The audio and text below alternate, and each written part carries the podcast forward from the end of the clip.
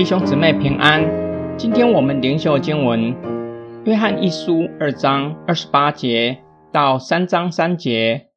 孩子们，你们要住在主里面，这样他若显现，我们就可以坦然无惧。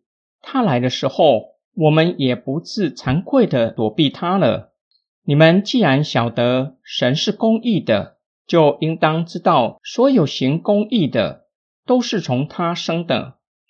你们看，父赐给我们的是怎样的爱，就是让我们可以称为神的儿女。我们也真是他的儿女。因此，世人不认识我们，是因为他们不认识父。亲爱的，现在我们是神的儿女，将来怎样还没有显明。然而，我们知道，主若显现，我们必要向他。因为我们必要看见他本来是怎样的，凡对他存这样盼望的，就洁净自己，像他一样的洁净。约翰处理假教师的错谬之后，聚焦在对收信人的劝勉，应当活出神的儿女应有的生命。关键就在于在主耶稣的里面，当主耶稣再来的时候。可以坦然无惧向他交账，而不是属于惭愧的躲避基督的人。约翰使用收信人能够明白的自然法则。儿女分享了父母的性情，收信人已经知道上帝是公义的。收信人是从神生的儿女，就分享了上帝公义的属性，应当行公义，那是新生命的流露。证实那人是属上帝的。约翰说到这点，生命被神的爱充满，情不自禁的赞美神的爱。看啊，这是何等的爱！我们竟然能够成为神的儿女。因此，世人不认识我们，不知道我们是神的儿女，因为他们不认识父。约翰劝勉收信人，成为神的儿女，不是一种的称谓。而是真正做上帝的儿女，并且活出神儿女的生命。主耶稣显现会怎样？现在虽然还没有显明，然而主显现的时候，会看见他本体荣耀的形象。神的儿女也必会像主耶稣基督得着荣耀、不会朽坏的身体。我们既然有这样的盼望，就要洁净自己。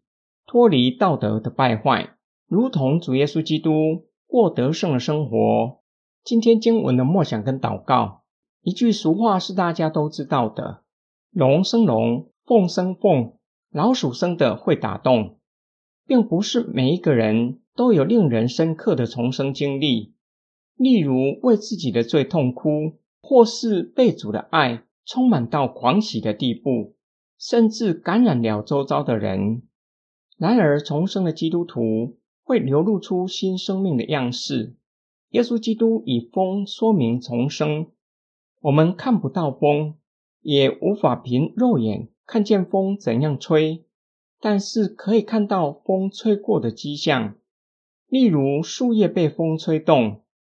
重生的基督徒必然会承认神的话是真实可信的，并且愿意遵守上帝的命令。持守圣经的伦理，或许弟兄姐妹也有这样的经历和感受。当我们阅读圣经，许多经文不明白它的意思，甚至可能跟我们所认识的常规不同。例如，神机像玛利亚童女怀孕，或是做生意要诚实，不可以偷斤减两。即便如此，还是相信神的话。是真实可信的，愿意持守圣经伦理，这是新生命的流露。我们若是相信并且顺服，在圣灵工作之下，过去困扰我们的问题不再是问题了，越来越能够活出神儿女应有的生命。我们一起来祷告，爱我们的天父上帝，感谢你借着主耶稣基督成就救恩。并且透过圣灵赐给我们新的生命，使我们能够感受、经历甚至活出神的爱。